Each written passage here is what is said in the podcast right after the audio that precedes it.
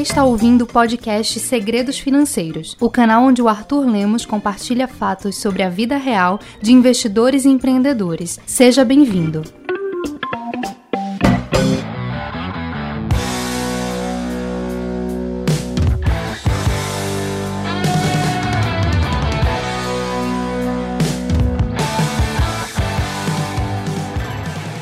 Seja muito bem-vindo e muito bem-vinda a mais uma edição do podcast Segredos Financeiros. Hoje a gente vai direto ao ponto. Com tudo isso que está acontecendo, o contexto econômico em função da pandemia do coronavírus, quais são os bons setores para investir, quais são os setores que eu devo evitar? Vamos descobrir isso juntos no episódio de hoje.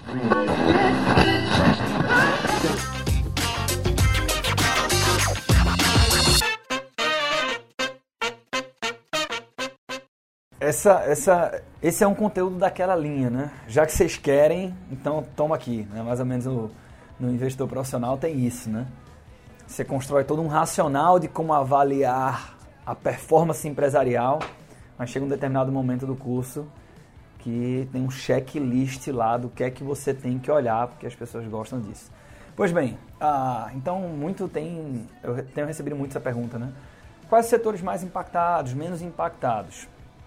Que é que eu comecei dizendo que, porra, já que vocês querem? Eu de verdade acho que o investidor, sobretudo pessoa física comum, você tem que ter uma estratégia de investimentos. Então, você não, não tem que sair de um setor por conta do Covid. Isso é regra geral. Né? Evidente que, porra, se você não estava preparado, achou que você tinha um perfil de risco e aí você viu que você não está preparado para é, uma pancada como foi agora recentemente, você pode dizer o seguinte, bicho, eu vou sair desse setor aqui, tem muita volatilidade, não estou aguentando, não estou dormindo bem, tudo bem, mas você troca para um outro setor que você considera que é menos volátil, que também é bom. O que eu estou querendo dizer apenas é que você tem que definir qual é a sua estratégia. Né? Você, se você é buy and holder, né? você está é um investidor de valor, está olhando para um longo prazo, não tem que ficar trocando setor o tempo todo. Mas eu vou falar aqui, né? então momentos, medidas extremas requerem é, situações extremas requerem medidas extremas. Então, uma lista que eu fiz aqui dos setores mais impactados, os setores menos impactados e aqueles que estão no meio do caminho ali. Né? Então, eu vou começar pelos menos impactados. Papel e celulose, as pessoas não falam tanto, mas eu entendo que é um dos menos impactados.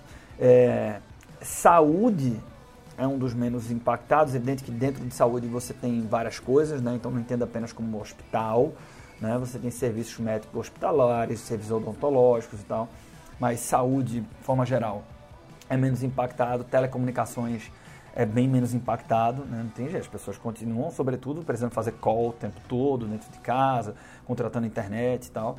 Alimentos e bebidas, aí é um setor amplo, que tem muita coisa dentro, né? Ah, então vai depender muito de quem é. Como a gente está falando de bolsa, então você não vai encontrar muitas operações é, alimentos e bebidas, você está falando mais do, do, varejão lá, né? Então, do cara que vende alimentos e bebidas, você está falando, por exemplo, pão de açúcar, né? Bem menos impactado. É, dependendo da unidade, das unidades da região, você até vai perceber um pouquinho de aumento no, na demanda. Mas, pelos últimos relatórios que eu vi, é, até mesmo os supermercados então, estão vendendo um pouco menos. Né? É, mas o fato é que é bem menos impactado, continuam abertos, continuam vendendo. Ah, tecnologia, né? Tecnologia. É... E aí, enfim, acho que saneamento também é um setor menos impactado. É... Você tem uma diminuição da atividade econômica, mas na média a... as pessoas estão consumindo saneamento, continuam, né? Não tem jeito, necessidade básica. Os mais impactados, então você tem destaque para o setor aéreo, não tem jeito. Então você tem um massacre em Gol, um massacre em Azul. Né?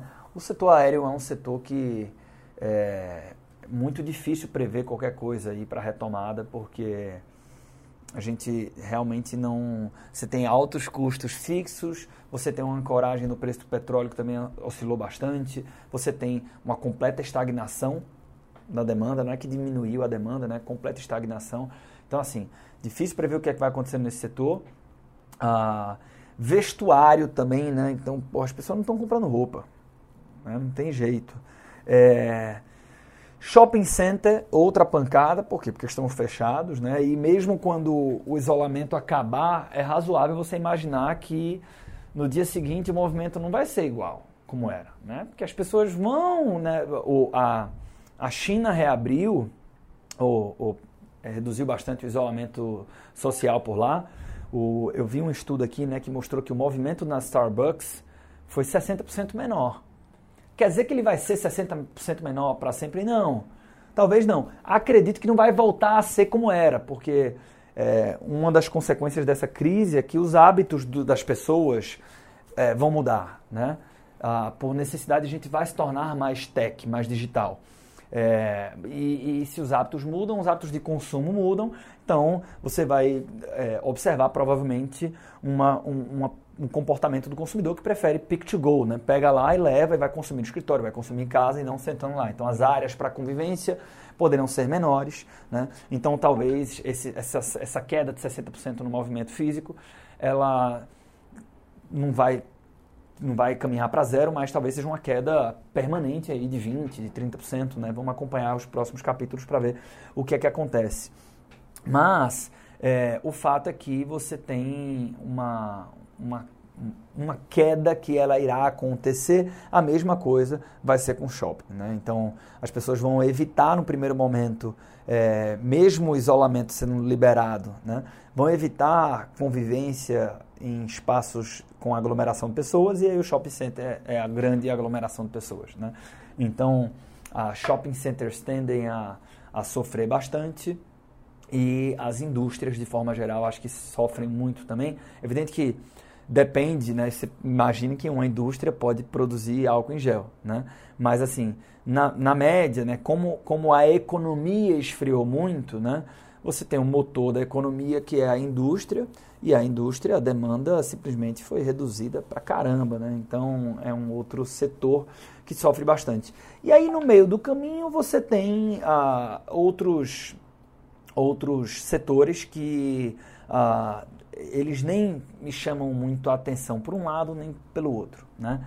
Então aqui a gente está falando de locação de veículos, é um setor que eu particularmente como cliente, né, eu não consigo assim ter um grande tesão, embora é, eu tenha me posicionado em movida e tudo, mas eu, eu não, não, sou o cara que enche os olhos assim para para o setor de aluguel de carros, né? Porque enquanto cliente, é, eu não sei, é como CVC, né? Eu sei que tem uma fatia da população ali que usa e tal, tal, tal, mas eu não, não, consigo me convencer que que é um negócio do futuro, assim, que a gente vai mudar nossa cultura, que a gente vai usar cada vez mais. Mas, é lógico, né, isso tem muito um viés pessoal de observação de mundo e das minhas próprias percepções. Mas é um setor que ele não está nem lá nem cá.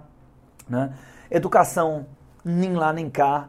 É, por, um, por um lado, perde-se muito em educação, porque ah, quando você olha para, sobretudo falando de bolsa, né, onde a gente, quando fala de educação, a gente não fala de ensino é, básico, a gente fala mais de ensino universitário, num aperto generalizado, as pessoas simplesmente suspendem o pagamento da matrícula, né? simplesmente postergam a decisão de fazer o curso. Então, por um lado, você perde aqui, por outro lado, as pessoas é, aceitam aquilo que as grandes companhias de educação no país estão tentando fazer há um tempo. Então, se você olha lá para para Edux, Estácio, para Cogna, o que é que esses caras querem? Esses caras querem é ficar forte no, no, no ensino digital, né, que eles nem chamam mais de ensino à distância, chamam de ensino digital, porque na verdade eles não distanciam, eles aproximam as pessoas, né, que não podem estar juntas.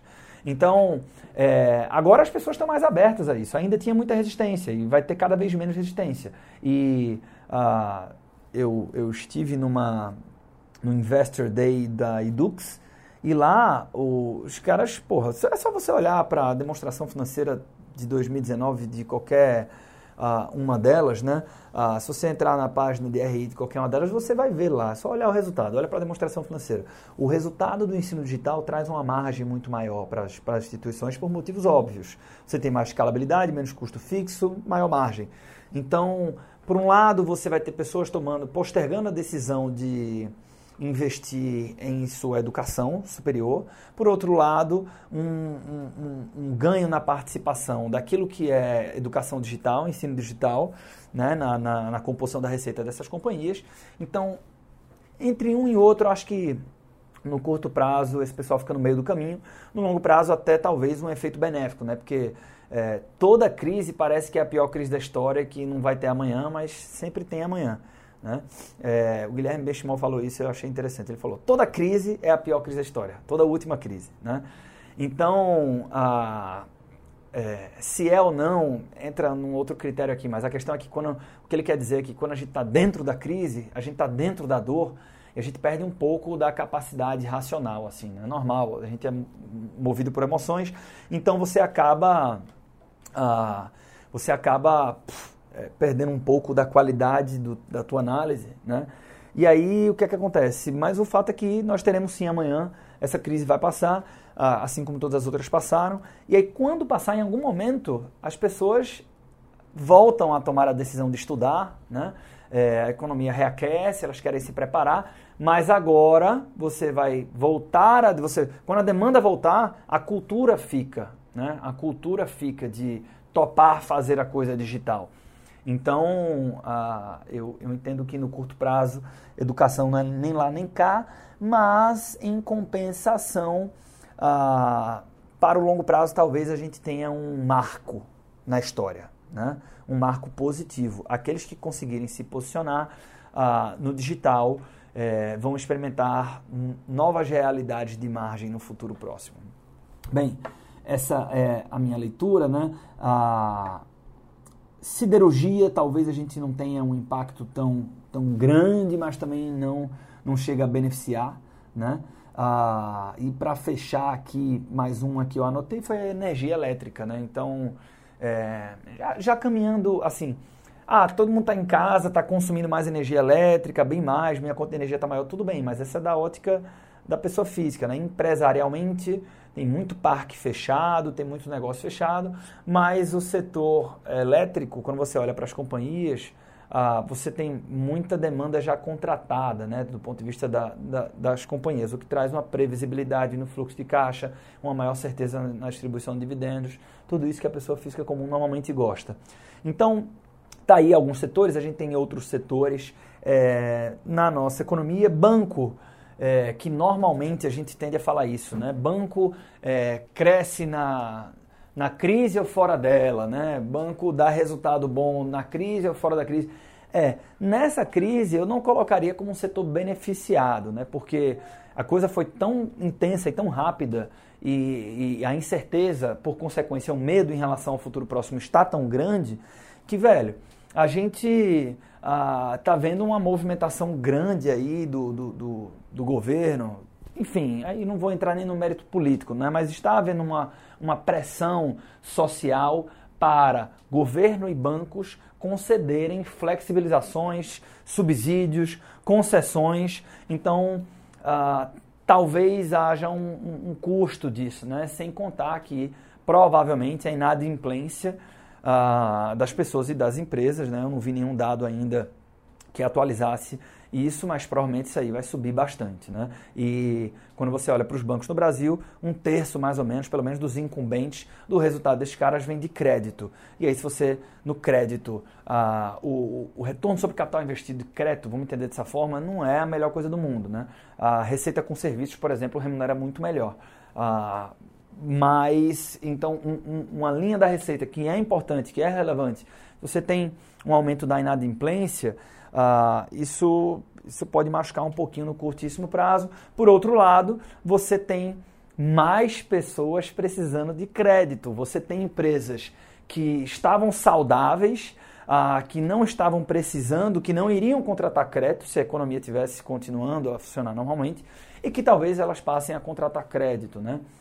Então, é, por mais que o banco ele perca um pouco ah, de resultado, é, de, vamos falar assim, de, de, de, fluxo de caixa no curtíssimo prazo, porque vai, ah, vai ter inadimplência, vai alongar muitos contratos de financiamento, de empréstimos, o volume destes contratos ah, tende a aumentar, o que pode ser positivo para o banco. Então, é, o banco ele fica ali quase que caminhando para alguém que se beneficia na balança mas eu colocaria ainda dentro desse, dessa cesta de setores que ficam no meio do caminho, tá? Então, nós temos outros setores na bolsa, mas ah, eu, eu, de novo, né, volto para o começo do áudio. Existem exceções, sim. Mas, regra geral, você deveria ter exposição aos setores que você se sente confortável e isso passa por um entendimento do que é esse setor e não qual é a resposta desse setor especificamente ao coronavírus. Até porque o coronavírus vai passar e se você é pessoa física comum, se você, por exemplo, segue o método ED de investimento em ações, que eu vejo lá para os assinantes de segredos financeiros, você tem um olhar de longo prazo. Então, aquela história, não vou investir por conta destas eleições. Por quê? Porque eu vou investir para os próximos 20 anos, pelo menos, e nos 20 anos que vem eu vou ter mais 5 eleições. Então, não vou investir por conta do coronavírus, porque o coronavírus vai passar e vai ficar o longo prazo todo aí para ser percorrido. Né? Ah, para finalizar aqui esse podcast, ah, Arthur, quantos setores eu devo ter na minha carteira? Isso é uma outra pergunta, né? Se você é pessoa física comum, é, é assim, você poderia ter vários setores? Sim, né? Sim, você poderia. Do ponto de vista da diversificação, talvez seja até uma coisa ah, interessante a se fazer. Mas, o que é que acontece? Você tem que levar em consideração a sua limitação. Quantas empresas será que você consegue acompanhar? Né? Então, falando de ações, se você tem cinco, seis setores, tá? veja, se você começa a estudar mais, você começa a entender mais, você começa a se sentir mais confortável, você começa a dizer o seguinte: vou dedicar um pouquinho mais de tempo da minha vida para olhar para isso, porque eu estou conseguindo fazer isso, porque o meu momento permite e porque eu gosto, né? também é muito importante. Ótimo, você pode começar a ter mais ativos na sua carteira para gerenciar. Né? Então, é o que é uma mensagem que eu recebi de um assinante. É, ele tomou conhecimento da existência do programa Investor Profissional. Eu vivo falando na plataforma Segredos Financeiros que o que está lá atende de sobra o investidor pessoa física comum, ele fez assim, Arthur, eu, eu montei minha carteira, eu tenho consciência do que eu tenho na carteira, eu sigo o método e, cara, eu tô querendo estudar mais. Posso fazer o investidor profissional? Eu disse, cara, pode, é evidente que você pode, mas sobretudo pelo que você me disse. É um nível de consciência aqui, né? Então a pessoa sabe do que está fazendo, ela já está ciente que o que ela sabe já é suficiente mas, porra, por um, ela quer aprender mais, né? Então tudo bem, aqui beleza, tá? E ela tá ciente que o que ela já sabe é o suficiente, mas ela quer mais. Então, se você chegar num ponto onde você quer mais, você pode ter 10 setores diferentes. Você pode ter 12 setores diferentes. Mas, na média, um número que é razoável, pelo que eu tenho acompanhado nos últimos 8 anos, para a pessoa física comum é ter 5 a 6 setores você já consegue ter um bom nível de diversificação com duas a três empresas em cada um destes setores. De novo, diversificação é um processo que ele é feito em etapas. Então, primeiro, você vai ter a sua primeira ação, um primeiro setor, uma empresa. Depois, dois setores, três setores, daqui a pouco você tem duas empresas em um setor. Isso vai sendo feito à medida que você vai colocando os seus aportes. Tá? Então, talvez para chegar na tua carteira ótima, você precise de quatro meses, de seis, às vezes até um ano. Né? Ok, então, e tem algum problema isso? Não tem. Por quê? Porque você está investindo por um longo prazo. Então, daqui a 20 anos, pouco importa se a tua carteira estava montada no estado da arte no mês 1 ou no mês 6. Né? O importante é você manter a regularidade e a disciplina para que você chegue lá. Então, se você fizer as contas, com dois a três, duas a três empresas distribuídas em 5 a 6 setores, você vai ter aproximadamente umas 15 empresas. 15 empresas é bastante coisa para você acompanhar. Né? Então, se você chegar, num, se você chegar num, numa carteira onde você tem 12 empresas, com uma distribuição inteligente, né? diversificação não é apenas ter empresas diferentes, com setores diferentes, economias que se beneficiam de momentos diferentes, ah, com correlações que fazem sentido entre si tudo isso que eu mostro lá no, no, na assinatura Segredos Financeiros, se você chegar em, em 12 a 15 empresas, é um bom número, porque com isso você já começa a ter os benefícios da diversificação e é um número que dá para você acompanhar se você fizer o que uma pessoa física comum uh, faz, né? Que é, porra, o cara que tem um método, segue o método, uma vez por mês você senta, olha ali as tuas empresas, faz o teu aporte e vai voltar a viver a tua vida, né? Mais do que suficiente. Então, Uh, esse é, acho que é um bom número. Não é nada escrito em pedra, você pode ter menos, você pode ter mais, mas é uma boa referência. Beleza? Oi. Canal Segredos Financeiros, bom dia. Bem, esse foi um pouco dos impactos aqui que eu, que eu enxergo para os diferentes setores da economia, alguns deles, sobretudo com esse olhar de bolsa de valores. E antes de me despedir, se você ainda não se inscreveu no canal do YouTube, cara, cara, meu irmão, minha irmã, uh, não perca tempo. Tenho certeza que você não vai se arrepender. O conteúdo que eu estou preparando para levar para lá, que eu já estou começando a levar, mas os roteiros que eu estou fazendo, que eu não gravei ainda, porque o cenário está ficando pronto, pancada. Né? Eu estou fazendo uma entrega que eu não consigo fazer no Instagram, nem no podcast. É um conteúdo diferente, para uma plataforma diferente. Vale muito a pena se inscrever. Espero encontrar contigo então, já inscrito no canal do YouTube, na próxima quinta-feira, para mais um episódio do podcast Segredos Financeiros.